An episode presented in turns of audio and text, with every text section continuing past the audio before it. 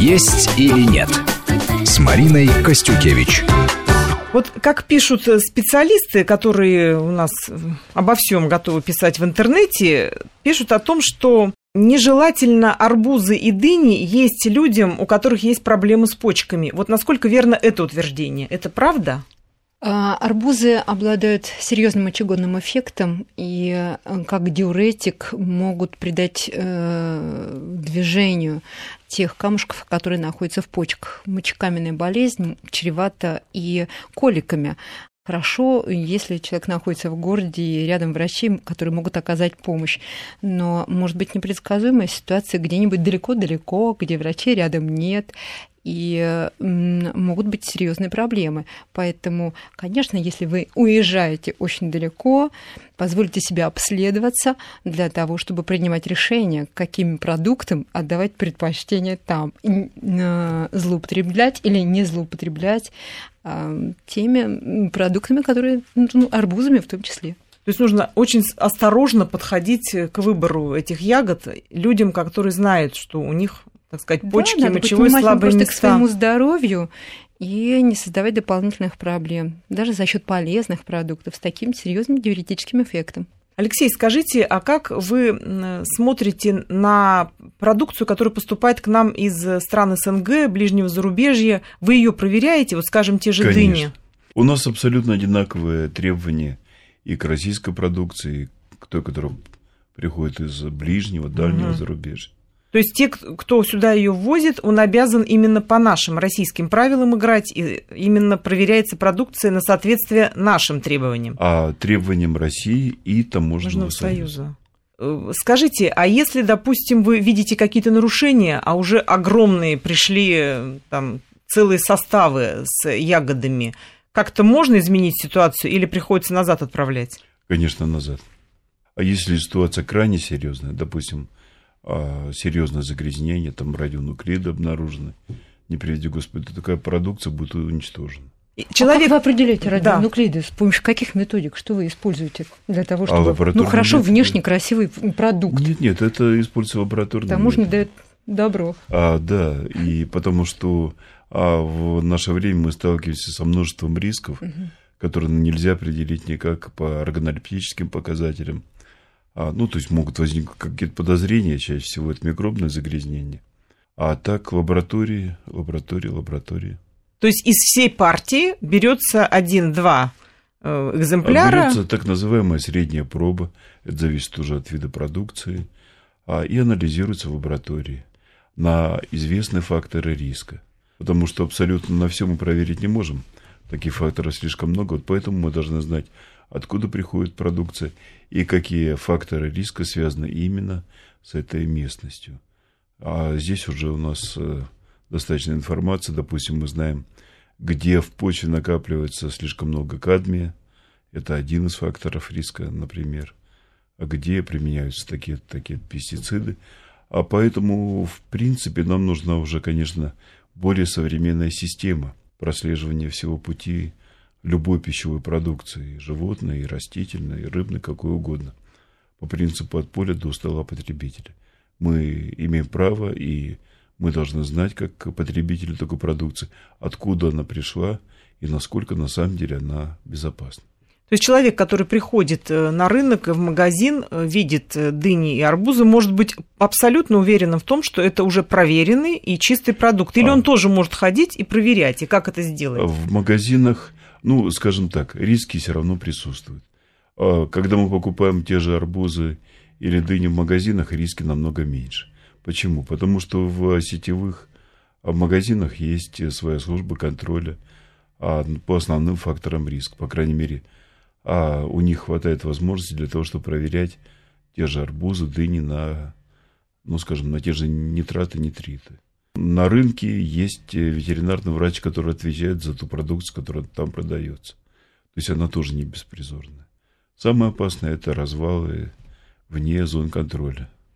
Ну, развал, наверное, привлекательный своей ценой. Человек Безусловно. идет за ценой. Вот э, есть ли какой-то рубеж, после которого человека должно насторожить, что стоит ли покупать такой продукт? Вот в нынешний сезон какая примерно должна цена человеку указать на то, что с продуктом что-то не так? Либо он залежалый, либо он какой-то не свежий, либо он просто непонятными путями доставленный. Понятно, цена привлекательна, но вот человек должен же на каком-то остановиться рубеже. Вот вы бы какую назвали цену оптимальную, с которой бы можно начинать выше подниматься, а, но ну, не ниже? Если говорить об именно этой продукции. Да, именно дыни арбузы. Мне достаточно трудно ответить на вопрос, потому что здесь... Рынок, рынок диктует, да? Да, рынок диктует, и он только начинает складываться в этом году в отношении этой продукции. В отношении любой другой продукции, которую мы видим в магазинах, но здесь уже есть свои признаки. Допустим, если вы идете покупать сметану, то не покупайте сметанку или что-то другое. Ну, понятно. Посмотрите, есть... не содержится ли там, а, как стыдливо пишут, растительные жиры. Чаще всего это банально пальмовое масло. Это понятно, но если вот опять же говорить о барбузах и дынях, ну вот, допустим, человек выбрал, все ему понравилось, э, и цена подходящая – ну, вот что-то его смущает, что, ну, что-то может быть Я знаю, что есть, есть предприимчивые уже покупатели, они ходят с нитратниками, они сами проверяют с помощью своих нитратников содержимое этого фрукта на этот предмет и делают свой выбор. То есть это самое надежное, да? да? система. А ну вообще ну, нитрат, нет, нитратник это может показать прибор, действительно но... высокий уровень нитратов, но по крайней мере человек сделает для себя выбор и будучи уверенным, он будет уже есть этот продукт. Конечно, выбор должен быть достаточно квалифицированным, а такие простейшие приборы они просто помогают людям сделать свой выбор. А часто вот э, вы сталкиваетесь с тем, что люди ориентируются именно на свои показатели своего вот этого нитратника? Или все-таки приходят в магазин уже, раз там лежит на полке, ну, значит, можно брать спокойно? Чаще всего, ну, вы сами обратите внимание, люди просто полагаются на свой опыт, они рассматривают а, внимательно то, что есть на прилавках, ну и выбирают. То есть выбор все равно остается за покупателем. Выбор за покупателем. А насколько он верен, ну, он убедится только, когда придет домой, и то не всегда. Потому что есть факторы риска, которых мы не замечаем. Например? Ну, например, антибиотики в молоке или пестициды в яблоках и грушах. Мы их не почувствуем на вкус, но они будут... То есть организм о них узнает со временем? Со временем, да, они будут потачивать наш печень, почки. Ну, а что касается арбуза, я думаю, что разрезав его и попробовав, человек сам сделает для себя вывод. Стоит продолжать есть арбуз, может быть, ярко, красный, нарядный, но при этом абсолютно безвкусный, а, либо, либо действительно его съесть. То есть каждый перед выбором. Я бы, например, не стала есть. То есть мне это будет невкусно, и для меня это будет подозрительно яркий, нарядный арбуз, но абсолютно безвкусный. Наверное, все таки он нафарширован этими нитратами. Я с уважением отношусь к своему желудку, к своему организму в целом, и, быть может, в другом месте куплю другой арбуз и буду ориентироваться, безусловно, на сезонность а, такой покупки и буду ориентироваться на поставщика. Обязательно задаю вопросы на рынке, на базарах, на развалах, в магазинах. И многие уже задают такие вопросы, спрашивают сертификаты. Они не безучастны, собственно, к себе. Скажите, а вот какое количество должно быть арбуз? Ну вот начался сезон. Ну, один день человек купил вечером, пришел, съел. Еще хочется. На следующий день еще пошел до тех пор, пока он не насытился, или все-таки есть какая-то норма, мера какая-то вот с арбузами? Ну, можно ли объезд с арбузом переесть его? Да, или там конечно. Дыни? В этот сезон кто-то даже набирает существенный вес. Почему? Потому что едят все, что ели до того, и солененькое, и жирное, острое, и э, закусывают еще и арбузом. Безусловно, будет задержка жидкости и набор веса.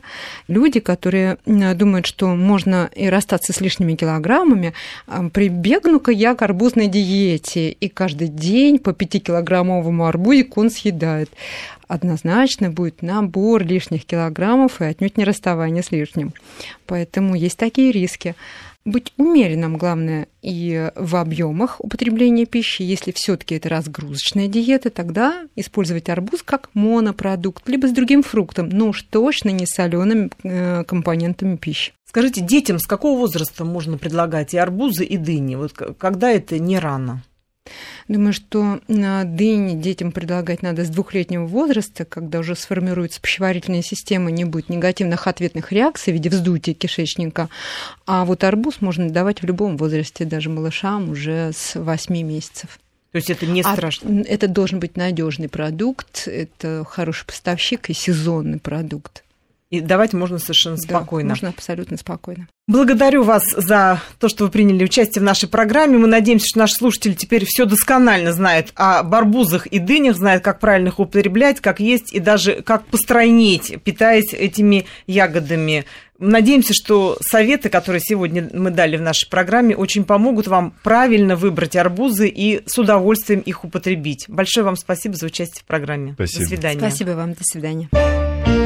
«Есть или нет» с Мариной Костюкевич.